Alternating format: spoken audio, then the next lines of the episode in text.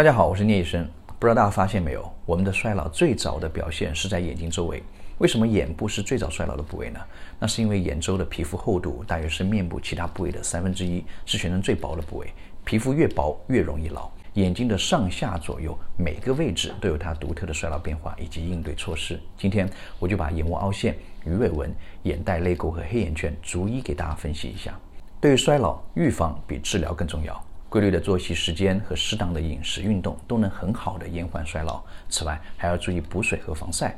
而眼部按摩的作用却不大。如果衰老进程迅速或者程度较重，可能就要借助医美的手段了。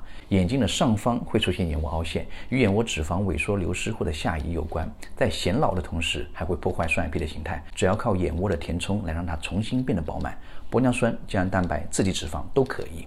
眼睛的外侧会出现月纹，也叫做眼角纹，与我们丰富的面部表情，尤其是笑容很大关系。让你少笑一点，你肯定做不到，也没有必要。这时打除皱针是最有效的，要趁皱纹还处于动态纹的时候尽早扼杀，避免形成静态纹。如果已经形成静态纹，或者有许多细纹，还可以结合射频等收敛皮肤的仪器。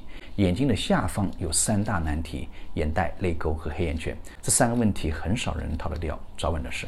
如果已经有明显鼓起来的眼袋，只能靠手术去掉。根据情况选择内切或者外切，其他手段无效。泪沟只要是区分凹陷导致的真性泪沟，还是眼袋衬托的假性泪沟，前者靠填充，后者当你去掉眼袋就能改善了。而黑眼圈才是真正棘手的问题，手术没用，皮肤仪器没大用，主要还是靠注射胶原蛋白，但吸收太快，花钱如流水，还不如你早点睡。